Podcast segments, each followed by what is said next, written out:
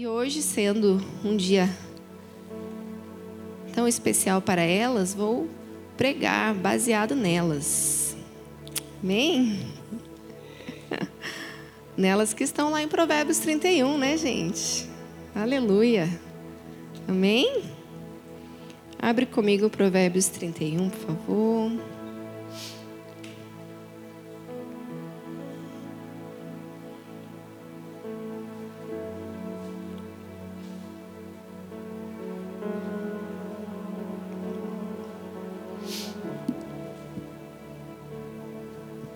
Do 10 em diante. Apesar desse texto tão conhecido, vamos meditar nas Escrituras, porque essa palavra é poderosa, afiada como uma espada de dois gumes para discernir o espírito da sua alma. Você crê nisso? Ela é poderosa para você também, homem. Amém? Vamos lá. Uma esposa exemplar, feliz quem a encontrar é muito mais valiosa que os rubis. Seu marido tem plena confiança nela e nunca lhe falta coisa alguma. Ela só lhe faz o bem e nunca o mal, todos os dias da sua vida. Escolhe a lã e o linho e com prazer trabalha com as mãos. Como os navios mercantes, ela traz de longe as suas provisões. Antes de clarear o dia, ela se levanta Prepara comida para todos os de sua casa e dá tarefa às suas servas. Ela avalia um campo e o compra. Com o que ganha, planta uma vinha. Entrega-se com vontade ao seu trabalho. Seus braços são fortes e vigorosos. Administra bem o seu comércio lucrativo e a sua lâmpada fica acesa durante a noite. Nas mãos segura o fuso e com os dedos pega a roca. Acolhe os necessitados e estende as mãos aos pobres. Não teme por seus familiares quando chega a neve, pois todos eles vestem agasalhos. Faz cobertas para sua cama, veste-se de linho fino e de púrpura. Seu marido é respeitado na porta da cidade, onde toma assento entre as autoridades da sua terra. Ela faz vestes de linho e as vende, e fornece cintos aos comerciantes. Reveste-se de força e dignidade, sorri diante do futuro. Fala com sabedoria e ensina com amor. Cuida dos negócios da sua casa e não dá lugar à preguiça. Seus filhos se levantam e a elogiam. Seu marido também a elogia dizendo: Muitas mulheres são exemplares, mas você supera todas elas. A beleza é enganosa e a formosura é passageira, mas a mulher que teme o Senhor será elogiada. Que ela receba a recompensa merecida e as suas obras sejam elogiadas à porta da cidade. Amém? Essas são as mulheres que se levantaram, aquelas que também ficaram sentadas, amém? Futuras mamães. E assim nós queremos conversar não somente com vocês, mulheres, mas vocês, homens, porque se existe um princípio claro aqui no Evangelho, é sobre uma vida exemplar. Porque se somos chamados discípulos de Cristo, nós somos semelhantes a Ele e existe uma forma para se esperar a volta do Senhor Jesus. Nós falamos isso aqui insistentemente. Nós falamos de 2 Pedro 3, que existe uma forma de se esperar pela volta do Senhor. Alguém aqui aguarda por isso? Amém, glória a Deus. Nós cantamos Maranata, nós esperamos e existe uma maneira de se viver. Lá em 2 Pedro 3 diz que o tipo de pessoa que nós devemos ser é encontrados em paz, imaculados, certo? Nós devemos ser encontrados íntegros, aguardando a volta do Senhor Jesus. Então existe uma conduta esperada, existe um procedimento que o Senhor espera de nós. E quando a gente lê um texto como esse, e é uma mulher que dá aquela canseira de ler, né? Você fala, meu Deus.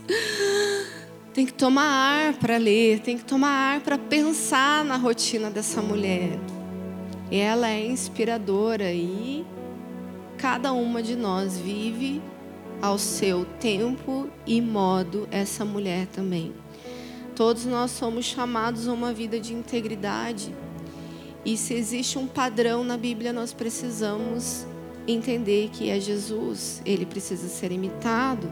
Afinal de contas, você é homem também, assim como as mulheres podem olhar para a vida de Paulo, que também tinha uma vida exemplar e dizia: Sede meus imitadores, assim como eu sou de Cristo. Então, uma vida imitável é necessária, uma vida exemplar, uma vida inspiradora. Então, não deve ser difícil aos nossos lábios declarar que homens e mulheres nos inspiram, homens e mulheres são uma referência, homens e mulheres realmente são encorajadores pela conduta que tem no Senhor Jesus. Um padrão é esperado de nós, um padrão é esperado de nós por esse mundo. Há um anseio, uma expectativa para a manifestação dos filhos de Deus. E todos sabem que o que se espera dos filhos de Deus é justamente uma integridade que não se encontra nesse mundo, não é? Se espera de nós uma palavra diferente, uma conduta diferente, uma escolha diferente do que esse mundo espera. Nós sabemos disso.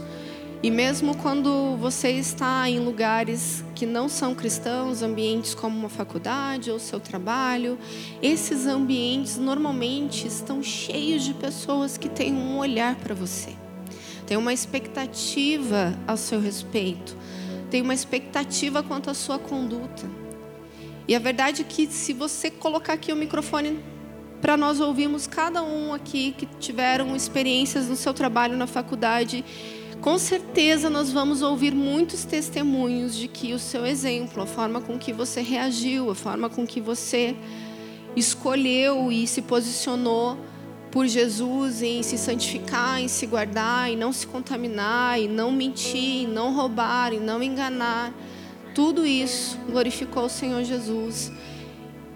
E as pessoas em sua volta puderam reconhecer a sua diferença, o seu valor. E é claro, queridos, que da mesma forma, quando nós procedemos de maneira contrária, há uma frustração do outro lado. Você já percebeu isso? Se você tem uma conduta errada, se você tem uma conduta decepcionante, certamente você ouvirá daqueles que esperam de você algo diferente sobre essa decepção. Eu converso com muitas pessoas, estou constantemente em aconselhamento. E vários testemunhos eu já ouvi, e testemunhos a respeito de uma conduta esperada, mas que decepcionou aqueles que estavam à sua volta. Isso é uma tristeza porque se nós somos cartas vivas, nós somos aqueles que precisam ser lidos, como aqueles que realmente comunicam quem é Jesus, expressam o seu amor, revelam Cristo Queridos, realmente é uma tristeza ver uma atitude que é contrária à esperada pelo Evangelho, aquilo que o Senhor quer de nós. É uma tristeza não somente para nós, mas é uma tristeza para o mundo. Porque o mundo já está afundado em mentiras, em desonestidade, em roubo, em falta de integridade, em violência, em maldade.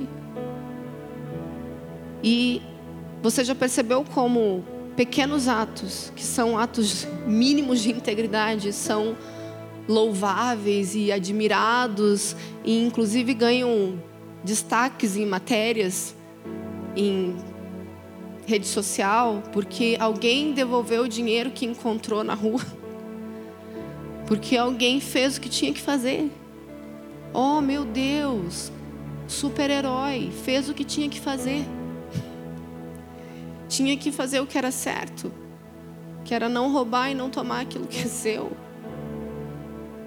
Misericórdia, não é mesmo? Mas esse padrão esperado, queridos, é um padrão que deve ser transmitido para as nossas famílias, para os nossos filhos. E eles são os primeiros que testemunham a nossa conduta, não é mesmo? Porque afinal de contas estão dentro da nossa casa. Eles estão vendo o nosso despertar, o nosso reagir às situações do dia a dia.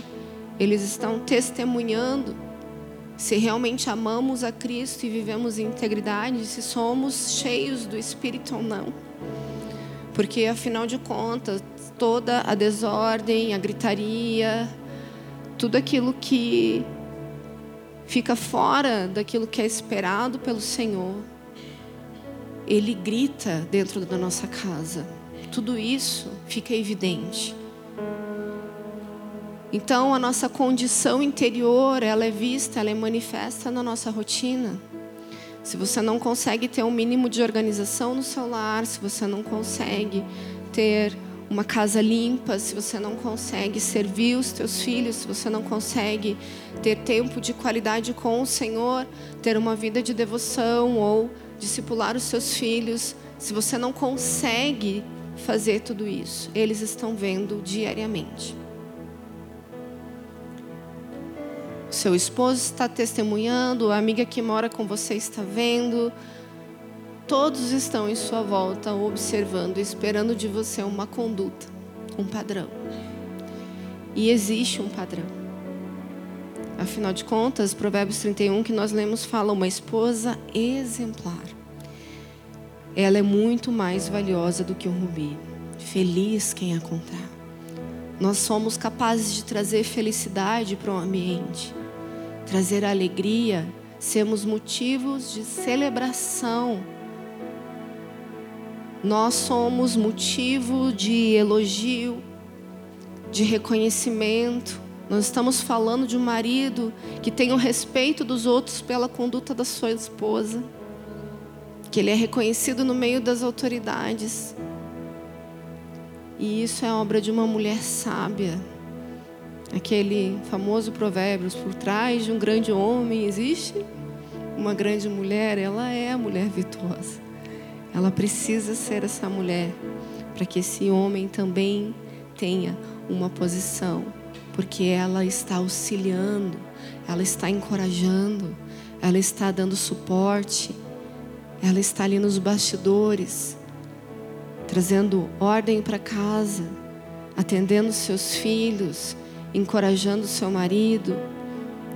Esse é o papel dessa mulher mas não é diferente para qualquer um de vocês, porque quando a gente olha para a vida de Paulo, ele era um homem que tinha uma conduta exemplar e que dizia: faça como eu estou fazendo. Olhe para os meus, meus os, as minhas condutas, olha para aquilo que eu estou decidindo todos os dias. Eu já te ensinei, eu já disse como tinha que fazer. Então me siga. Eu tenho um padrão. E esse padrão é o meu Senhor. Amém? Quando nós olhamos para vários textos, a gente observa que ela é uma mulher presente, ela só lhe faz o bem e nunca o mal todos os dias de sua vida. Antes de clarear o dia, ela se levanta, prepara comida para todos da casa e dá tarefa às suas servas. Ela administra bem o seu comércio e a sua lâmpada fica acesa durante a noite. Ela é uma mulher que não se cansa, que está presente na vida dos seus filhos, das suas servas, do seu marido. Amém? Ela acolhe os de fora, os necessitados, ela estende a mão então ela está presente na vida de todos, ela está provendo, atendendo os necessitados. Amém?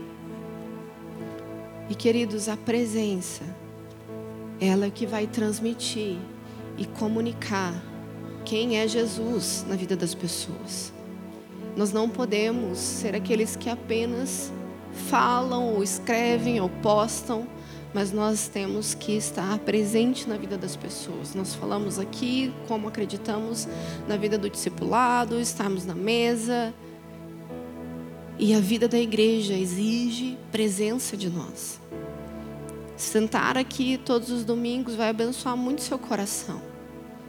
Mas estar presente na vida dos seus amados irmãos, queridos, vai forjar você vai fazer com que você cresça.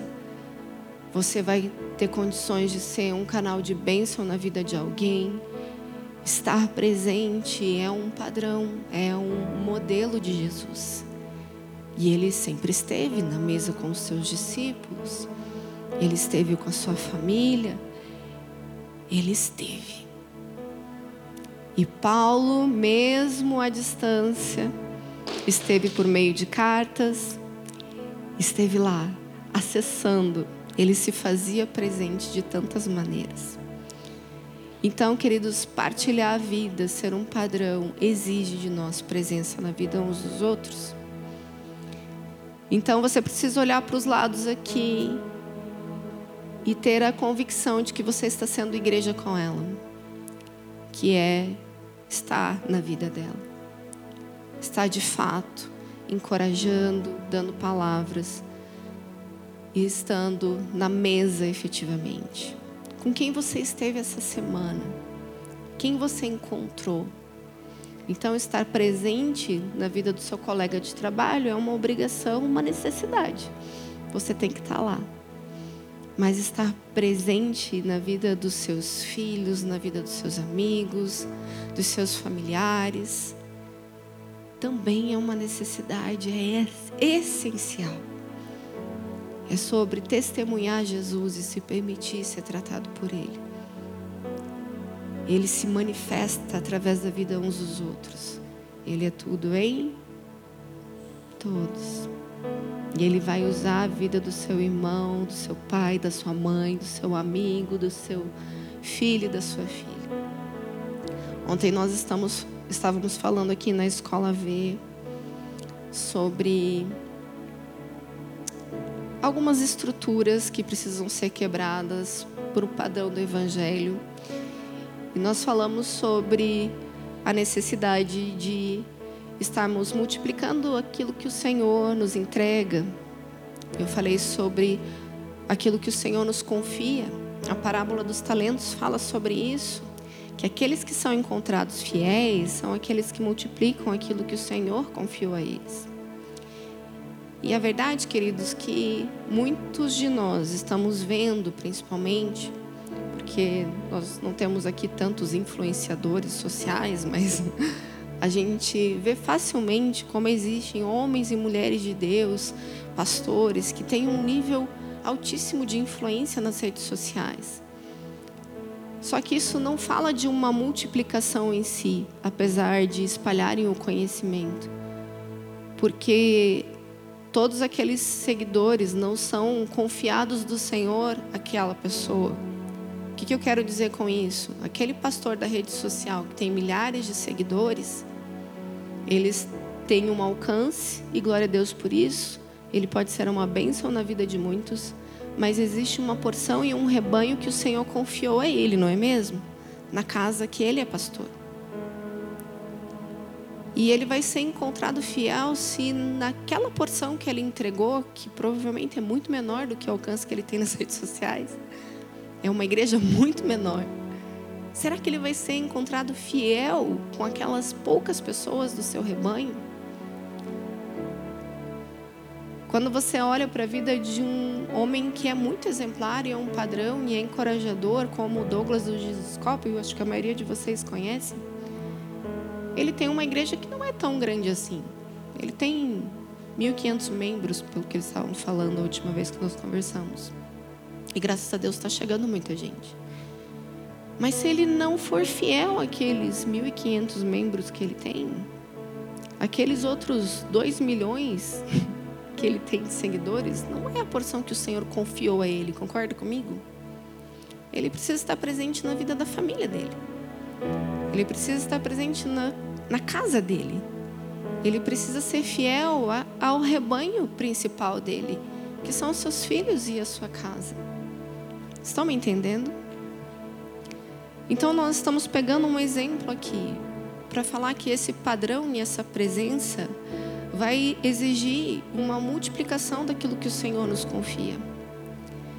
Então, talvez você tenha um discípulo aqui, e talvez você ganhe uma voz nas redes sociais por qualquer motivo pelos seus talentos. Você tem um nível grande de influência. Mas entenda que o Senhor confiou a você uma família, uma casa, um rebanho e um discípulo.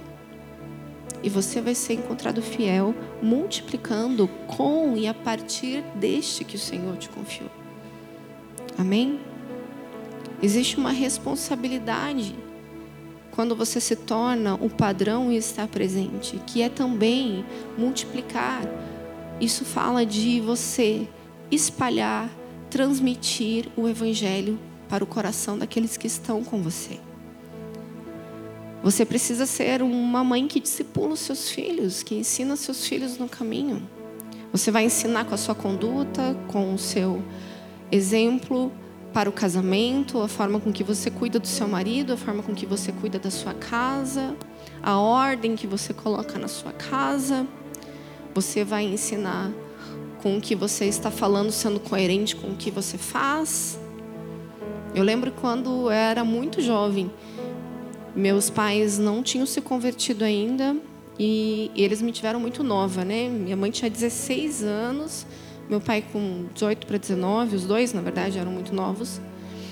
Então, eu fui me tornando uma pré-adolescente, adolescente com pais ainda muito jovens. E eles viviam uma vida louca. Meu pai usava drogas, a minha mãe foi atrás e eles viviam uma vida muito louca. Eles eram publicitários e infelizmente é uma área que tem muita influência de drogas e baladas, enfim. E ele estava largado nisso minha mãe, apesar de ser uma mulher muito fiel ao meu pai, graças a Deus, sempre eles foram um casal muito sério e convictos assim do casamento apesar de toda a distorção. Mas a minha mãe, me vendo me tornar uma adolescente que com 11 anos já queria namorar, e comecei a namorar com 11 anos de idade. Ela se desesperou quando eu comecei a namorar e ela sempre dizia para mim: faça o que eu digo, mas não faça o que eu faço. Alguém já ouviu essa frase?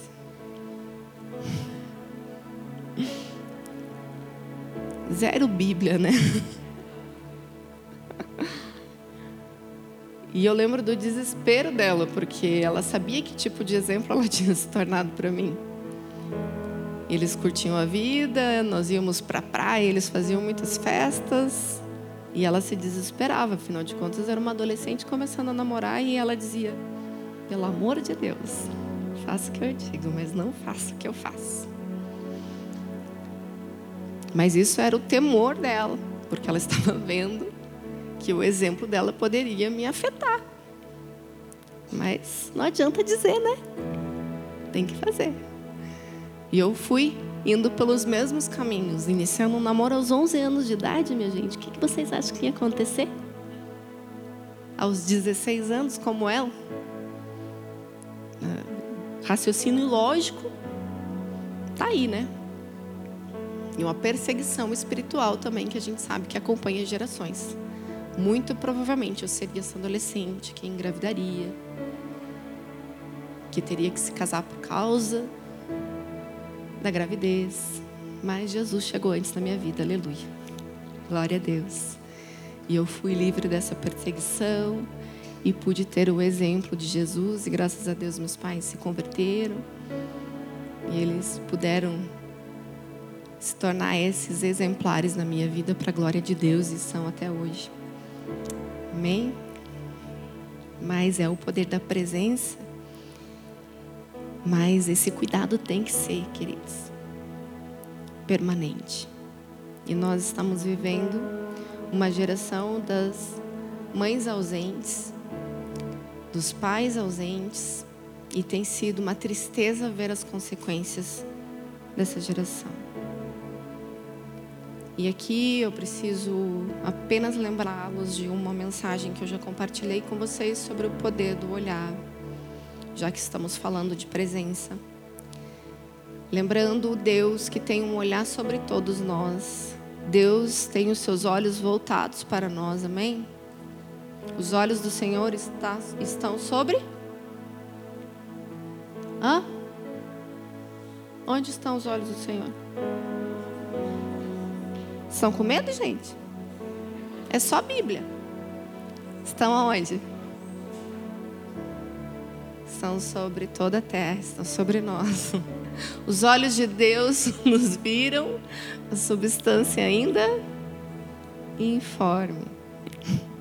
O Senhor sempre nos olha. O olhar do Senhor está sobre nós e esse Senhor que nos criou a sua imagem e semelhança nos deu olhos. Esses mesmos olhos da formação e da criação que está sobre nós. Ele dá também ao homem e à mulher capacidade de formação nessa terra, chamada formação psíquica. Poder dos olhos do homem e da mulher fala de uma constituição psíquica. Fala da constituição da sua alma, da condição da sua alma. René Spitz, que é um psiquiatra, um médico que estudou o desenvolvimento humano, ele alertou sobre os perigos da falta de olhar, de atenção e de afeto.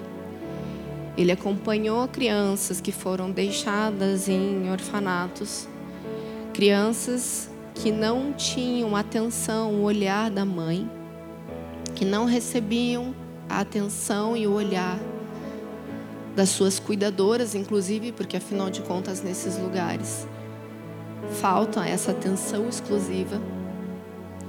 E essas crianças foram desenvolvendo embotamento afetivo, que é uma tristeza profunda, que é uma depressão, praticamente. Esse embotamento, inclusive, poderia levar à morte dessas crianças por falta de um olhar atento, por falta de uma atenção e de afeto, de toque, de cuidado. Então acompanha comigo aqui que nós estamos falando sobre o desenvolvimento de uma criança. Que depois que nasce é amamentada, busca imediatamente pelo olhar e atenção da sua mãe. Quantas mãezinhas amamentaram aqui? Levanta a mão. Obrigada. Quantas mãezinhas perceberam que seus filhos imediatamente olham e buscam seus olhos quando você está amamentando? Verdade? Fala que eu não estou louca, que eu não estou falando besteira. Eles imediatamente buscam pelo olhar. E isso é poderoso. As crianças querem o olhar, buscam por esse olhar, fixam o olhar nos nossos olhos. E eu lembro que eu logo tive que entrar com complementação e as crianças, além de no peito, começaram a receber mamadeira. Isso quer dizer que eu podia compartilhar a alimentação dos meus filhos com meu marido. E eu dizia para ele: dá aqui mamar, só que olhe nos olhos. E ele, olhe nos olhos. E mesmo dando a mamadeira, a criança faz o mesmo movimento. Ela busca, ela quer ficar olhando para você. E isso é poderoso, é lindo, uma das experiências mais incríveis. Agora, essas crianças que estão recebendo pouco olhar, pouca atenção, elas estão sofrendo também no seu desenvolvimento. O que, que está acontecendo? mãezinhas estão amamentando, colocando fraldinha para cobrir na hora de amamentar seu filho. E existe uma proteção, publicamente falando, e está tudo bem quando isso for público. Mas eu cansei de entrar nas salinhas de amamentação e ver as mães dentro da sala de amamentação cobrindo. E ah, criança vai dormir, a criança vai, né, tá aqui, vou deixar ela no ninho mamando. Só que isso é prejudicial para a criança. A falta do olhar da mãe. E o que, que está acontecendo também?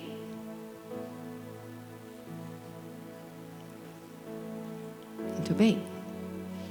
Já falei isso aqui várias vezes, mas uma das maiores estratégias do inimigo para formar uma geração de perversos está na palma da sua mão. Os pais e as mães usam o celular amamentando seus filhos. Não entram em contato com os seus filhos. Ah, não, não. Leite, com a mão no outro. E ficam lá nas redes sociais. E ficam lendo. Na Bíblia, né? Amém. Em nome de Jesus. Se pelo menos fosse isso, ajudava, né? Mas isso está trazendo distúrbio nas gerações. Você está vendo crianças violentas, alteradas, desobedientes, porque não têm a atenção suficiente dos seus pais, porque os seus pais não falam mais olhando para elas, porque não tem mais atenção dos seus pais, porque eles estão sentados no sofá, eles estão cozinhando, eles estão fazendo as tarefas de casa com o celular na mão e seus filhos têm que chegar e falar: Olha para mim. E criança busca atenção, gente, o tempo todo. Você já percebeu isso? Criança está o tempo todo buscando atenção. Ela quer olhar o tempo todo, desde pequena. Ela faz birra, ela grita, ela esperneia. Ela faz performance. Ela tenta chamar tua atenção. Ela pula do sofá. Ela pula do muro. Ela sai correndo ela faz montanhas, ela quer o seu olhar, ela quer a sua atenção. Ela faz confusão, ela quer o seu olhar. Ela está o tempo todo buscando a sua atenção. Meus filhos lá em casa, nós temos um acordo, porque em dias de evento as coisas ficam mais puxadas e uma demanda cresce consideravelmente no WhatsApp. E eu já aviso, gente, mamãe vai ter evento essa semana, isso quer dizer que eles já falam hoje, né? já sabemos, vai ficar no celular mais do que normal. E nós temos esse acordo, eu, eu aviso e eles estão cientes. Mas quando eles querem falar, eles ficam, mãe, mãe, mãe, mãe. Eles sabem que eu sou capaz de ouvir e continuar fazendo o que eu estou fazendo. Mas eles ficam: mãe, mãe, mãe. Quando não vira meu rosto, daí, mãe, fala comigo, olha para mim. Ok. E assim, criança é imediatista também, né, gente? Tem outra coisa. Eles querem na hora. Eles querem você. E às vezes você está ali resolvendo um pepino, mandando uma mensagem urgente, mandando um aviso no grupo, escrevendo um texto. E a criança chega e ela quer tua atenção. Ela é imediatista. Eu falo só um pouquinho. Gente, vocês precisam entender que assim, vocês chegam em algum momento da vida que a gente também está fazendo alguma coisa, nós estamos ocupados, nós estamos escrevendo. Eu estou trabalhando. Estou trabalhando. Tá bom? E você vai ensinar paciência, você vai ensinar domínio próprio. Não é? Porque você também não vai fazer tudo que pede. Porque criança quer tudo assim. Tudo para mim, tudo para agora. Eu sou o centro do universo. Não é? Criança é assim, gente. Tem certeza que é o centro do universo. E a gente começa a reposicioná-los junto a todos do universo. Né?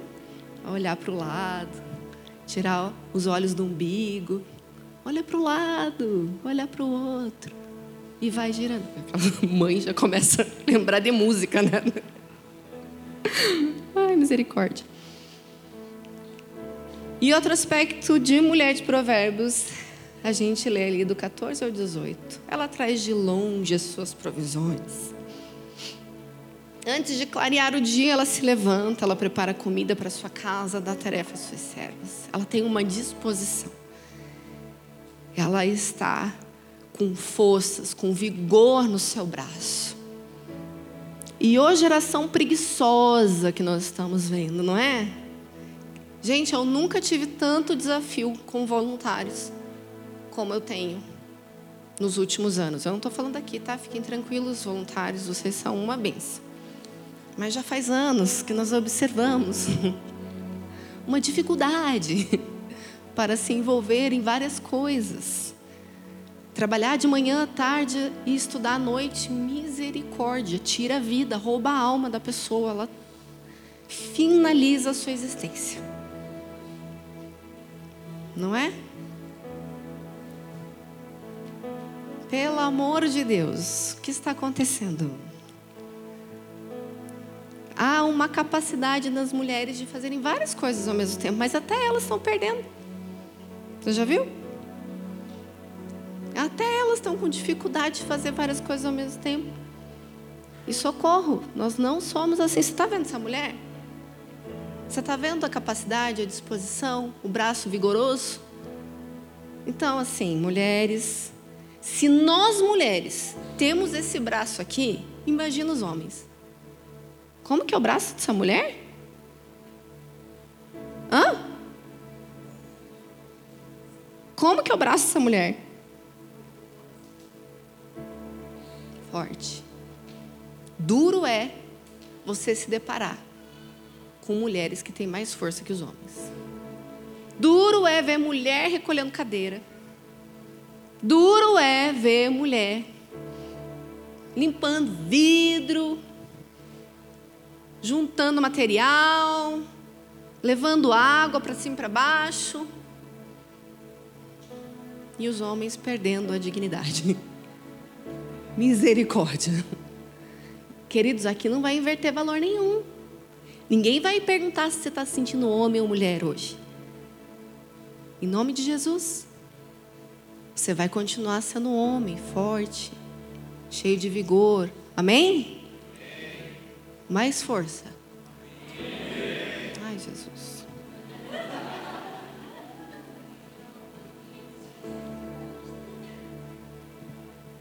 A gente está precisando fazer alguns encontros, né? De homens. Vamos fazer um churrasco. Tem homem que não sabe nem fazer fogueira, gente. Misericórdia. Tá assustador, não tá? Não sabe acender uma churrasqueira, cidadão. Não pode, gente. Não pode, tem que virar homem, saber trocar pneu, engraxar a mão, sabe? Falar grosso, ter mão áspera. Por favor, gente. Aperta forte. Sabe? Ai, gente, quebra os dedos, não tem problema. Mas vamos cabra macho, assim, né? Nome de Jesus. Amém?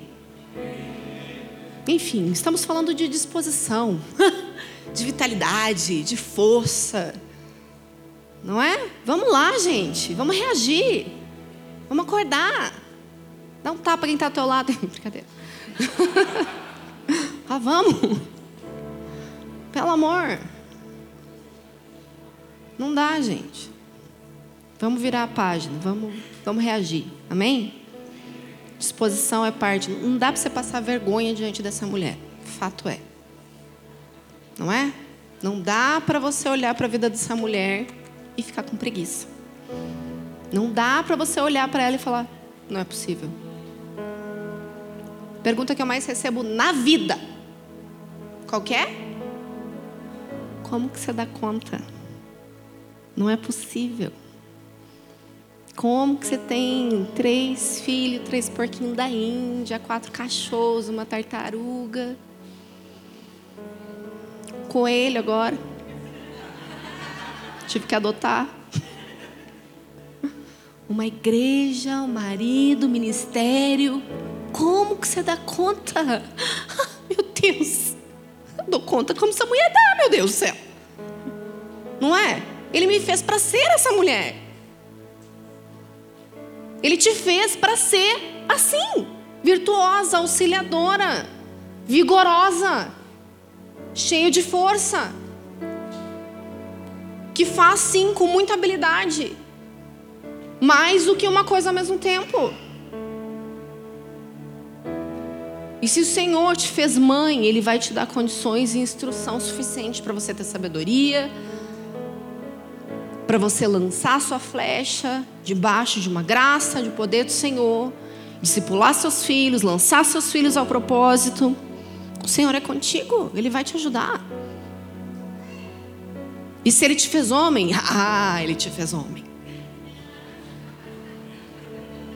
Ah, Ele te fez homem. Para ser muito mais forte que a gente. Para exercer também o seu sacerdócio, como nós temos que exercer com responsabilidade, com temor, com zelo, fixando seus olhos nele,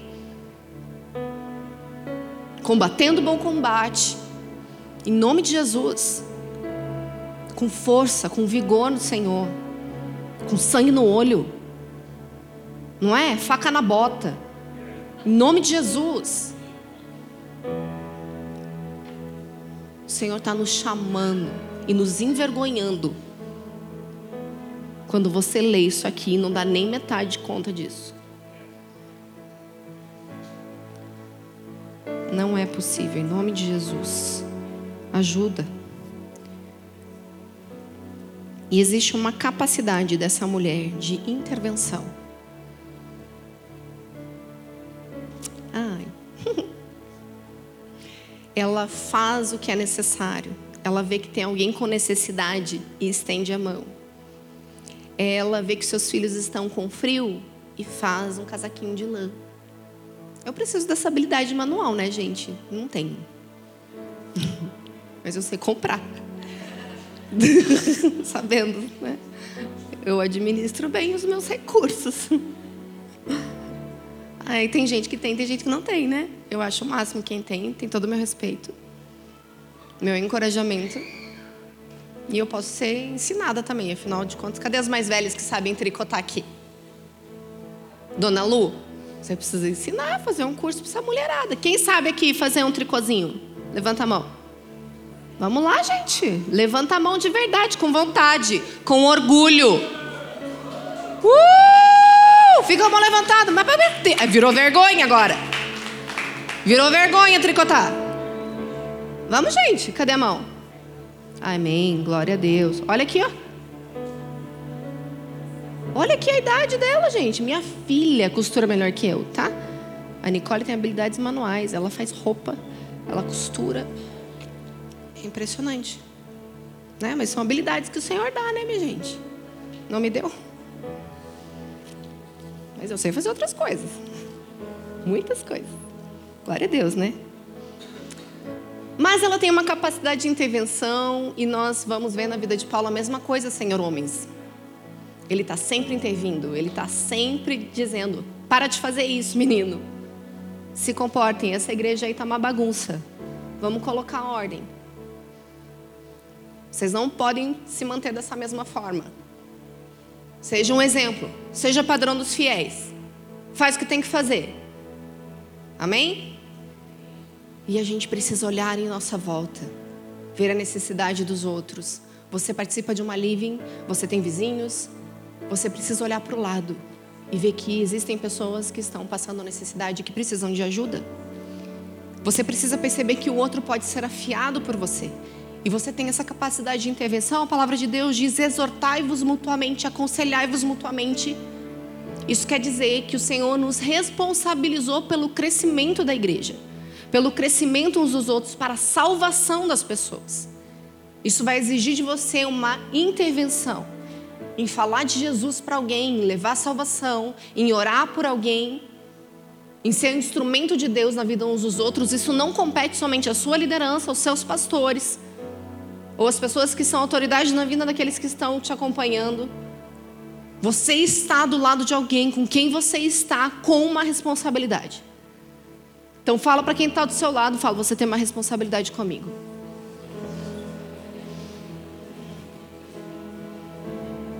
Você pode intervir. Você pode me aconselhar, você pode me exortar. Fazendo isso em amor, em nome de Jesus, amém? Faz bonitinho também, né? Faz direitinho. Queridos, essa disposição está totalmente relacionado com quem ouve Jesus. Quem entende o seu chamado, quem entende quem é nele, é livre. É livre para intervir. Jesus esteve liberado pelo Senhor e no meio da multidão, fazendo o que tinha que fazer. Com seus discípulos, fazendo o que tinha que ser feito, o tempo todo intervindo. E deixou discípulos fazendo a mesma coisa, intervindo. Nós não podemos andar indiferentes às necessidades, nós não podemos andar indiferentes às circunstâncias e à vida um do outro. Por isso que estar presente vai fazer, inevitavelmente, com que você intervenha na vida uns dos outros. Estar presente vai exigir de você afiar o outro. Você não pode ficar indiferente e ver o outro afundar. Sabe o que eu acho triste, terrível? Quando eu estou em aconselhamento e as pessoas vêm me contar a história de alguém. Você não sabe o que eu vi, pastor. Eu testemunhei isso. Está acontecendo isso. Ele está fazendo isso. E quando eu pergunto, o que foi que você fez? Ah, não. Não sou líder, não sou pastor, não, não vou falar, não. Você é o que vou falar, né? Não vai ser você que vai ser crente, no caso, né? Porque, biblicamente, exortai-vos mutuamente. Ou seja, você está vendo o outro se afundar, você está vendo o outro errar e está ali testemunhando. Você e todos os inimigos dele também. Os inimigos da alma. Porque, gente, lugar de inveja e de comparação que nós estamos vivendo ultimamente é fruto de homens e mulheres que se calam diante da maldade, que se calam no erro do outro, que se calam e quando mais se alegram com a queda do teu irmão. Isso é uma tristeza, porque infelizmente isso entrou dentro da vida da igreja. Eu vejo irmãos se alegrando com a queda do irmão. Mas é tudo velado, né? Vê que o outro líder deixou de ser líder, porque caiu, vê que o outro não avançou, não é melhor, que não foi chamado para ser voluntário, não está fazendo tanto quanto eu, e é um sentimento velado. De estar se sentindo à frente, de estar se sentindo mais santo, mais incrível e vendo o outro cair esse tipo de sentimento não pode habitar em nós, em nome de Jesus. Então, você tem que fazer intervenção. Você precisa falar. Você precisa encorajar. Não são só sobre palavras de exortação, mas de encorajamento, de fortalecimento, de edificação. Em nome de Jesus, nós precisamos ser esses que estão lá o tempo todo. Vamos lá. Vamos juntos. Vamos olhar para Jesus. Vamos crescer em devoção. Vamos crescer no zelo. Vamos crescer na comunhão. Vamos crescer. Que livro que você leu? Aonde você está no teu devocional? Como você faz seu devocional? Nós precisamos crescer um com o outro ter trocas constantes para que uma igreja sadia se forme. Sem divisões, sem rachas, sem comparações, sem invejas, sem fofoca, sem lugar de maledicência. Porque não dá para confundir intervenção com maledicência, né, amada?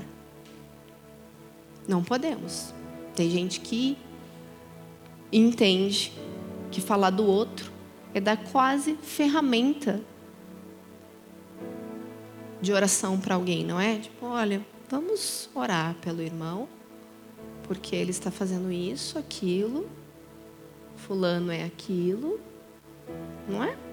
Precisamos orar. Não. Você ora sozinho, confronta seu irmão e abençoa a vida do outro. Não tem nada a ver com a história. Em nome de Jesus, vocês sabem que aqui nós somos intolerantes com maledicência e fofoca. Porque se o Senhor abomina aquele que lança sementes de contenda seu, na vida do seu irmão, você não pode ser menos que isso. Você não pode ser tolerante. Você tem que ser parecido com o seu Senhor. Em nome de Jesus, então você não vai aceitar a maledicência. Então a tua intervenção vai ser para exortar e falar: Você tem problema com o seu irmão? Vai falar com ele. Eu te dou cinco dias para você resolver seu problema. Se não, nós vamos nós dois juntos falar, porque você já me falou. Então vai lá e resolve, senão nós vamos sentar e eu serei testemunha daquilo que você não conseguiu resolver. Em nome de Jesus, esse é o tipo de intervenção que nós faremos, amém? Zero fofoca. Não deixa crescer aonde você estiver. E não dá para ser aquele que combate a fofoca aqui dentro, mas no seu trabalho e na sua faculdade, tolerar também. E falar, ah lá, tudo bem, né? Todo mundo faz mesmo. Em nome de Jesus, seja um padrão em todos os lugares. Amém? Palavra de mãe hoje, né? Tá vendo? Bonitinho. Discipulando hoje. Fofinhos. Fala com sabedoria e ensina com amor, né? Tô sendo amorosa? Uhum. Estão rindo? Não estou sendo amorosa? Ah, obrigada. Nem varada eu posso dar, misericórdia. Seus filhos se levantam e a elogiam. Seu marido também elogia, dizendo: Muitas mulheres são exemplares, mas você supera todas. Porque ela é uma mulher que está falando com sabedoria e amor. Queridos, nós precisamos nos comprometer com o ensino em multiplicar aquilo que o Senhor está nos entregando. Em nome de Jesus, não retenha tudo que você tem recebido nessa casa. Compartilhe, ensine, multiplique. Você tem capacidade de falar? Amém? Então, use os seus lábios para ensinar. Você não precisa ser graduado, fazer magistério, pedagogia ensino superior, não é? Você já está ensinando com o que você faz. Já pensou nisso? Que você está levando uma vida ensinando quem está em sua volta? Só que talvez você esteja ensinando o que fazer errado, né? Então vamos ensinar com as nossas atitudes e os nossos lábios. Em nome de Jesus. Nós somos chamados para ser exemplares para ter uma conduta humilde como Jesus, manso como Ele, aprender com Ele. Quem quer ensinar precisa aprender. E Ele é o nosso modelo. Ele é o nosso padrão. Ele precisa estar presente em nossas vidas. Ele precisa ter poder para intervir em nós. Ele está sempre nos ensinando. E Ele está sempre disposto. E é por isso que esse é um trilho real para nós. Porque Ele é o padrão, Ele está presente, Ele está disposto. E Ele está nos ensinando. E Ele está sempre intervindo. Pelo poder do Seu Espírito em nós. Então vamos fazer esse compromisso de esperar a volta dele, sendo o tipo de gente que a Bíblia diz que nós devemos ser. Encontrados em paz, inculpáveis e imaculados. Você crê nessa disposição necessária? Então guarda essa palavrinha de mãe para você no seu coração. Eu quero te encorajar a se comprometer com o evangelho verdadeiramente em se tornar esse padrão. Vou pedir para você no seu lugar ficar de pé. Só que pera.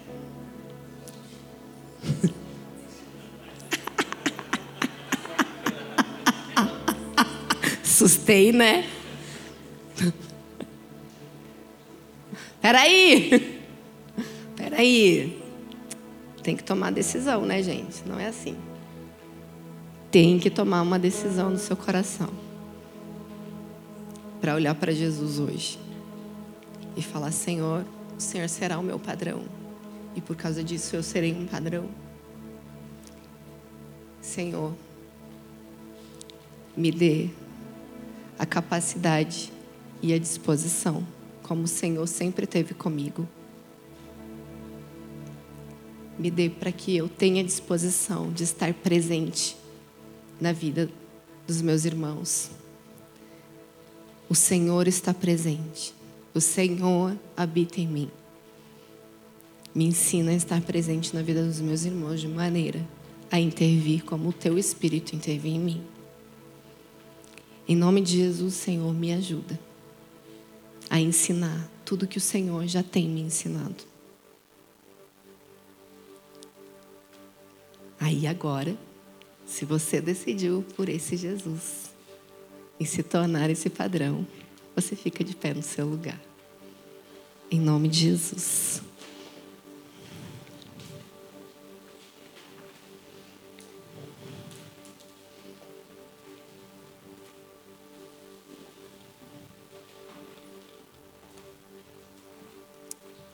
Feche seus olhos. Obrigada, Espírito Santo. Obrigada porque o Senhor nos ensina e nos lembra de coisas tão elementares e fundamentais. A verdade, Jesus, que o teu evangelho é simples e a tua palavra precisa ser obedecida. E nós queremos nos comprometer com esse padrão que te aguarda. Nós queremos ser encontrados assim, sendo padrão dos fiéis. Nós queremos ser encontrados, Senhor, por ti, em paz, imaculados. Repreende-nos, Senhor, nas nossas falhas. Espírito Santo, vem intervir hoje na nossa condição falível, miserável. Vem intervir hoje, Senhor, mostrando as nossas faltas, as nossas falhas. Vem intervir hoje, nos constrangendo e nos conduzindo ao arrependimento. Vem intervir hoje, Senhor, nos transformando completamente. Em nome de Jesus, Senhor. Nos ajuda, Espírito Santo, a termos verdadeira comunhão uns com os outros. A estarmos presentes e comprometidos com o aconselhamento, com a exortação, com o cuidado, com o pastoreio. Em nome de Jesus, que possamos ser bons amigos Eu peço que o poder do Teu Espírito, Deus, nos dê a graça de transmitir o Teu Evangelho, ensinando a verdade com os nossos atos, com o nosso exemplo. Que os nossos filhos, os nossos cônjuges, os nossos amigos, aqueles que trabalham conosco, aqueles que estudam conosco, todos possam ver e testemunhar quem o Senhor é através de nós. Em nome de Jesus, faz-nos verdadeiros luzeiro nessa terra. Faz-nos cartas vivas, Senhor, que são lidas diariamente. Em nome de Jesus, nós pedimos a tua graça. E diante da simplicidade do compartilhar dessa palavra, eu peço que o teu Santo Espírito opere poderosamente em nós, porque essa é a sua verdade. Obrigada pela tua instrução, Espírito Santo. Recebe a decisão do nosso coração hoje, o nosso comprometimento contigo. Em nome de Jesus. Eu abençoo vocês, queridos, para que sejam homens e mulheres exemplares, padrão dos fiéis, cheios do Espírito de Deus. Para todo conselho, toda palavra de sabedoria, de graça, para que sejam cheios do Espírito para aconselhar, intervir, para exortar. Pelo poder do Evangelho, que vocês instruam o caminho, que vocês sejam discipuladores, homens e mulheres tementes, irrepreensíveis no espírito, na alma e no corpo de vocês. Que vocês sejam admiráveis e recebam a recompensa merecida. Em nome de Jesus, nós os abençoamos como igreja para prosseguirem no conhecimento do Senhor e cheios de ousadia para transmitir a verdade de Jesus através da vida de vocês. Em nome de Jesus que eu oro, os abençoo para essa semana os encorajando a serem esses amados do Senhor, filhos que Ele chamou neste tempo para proclamar e apressar a sua volta, em nome de Jesus.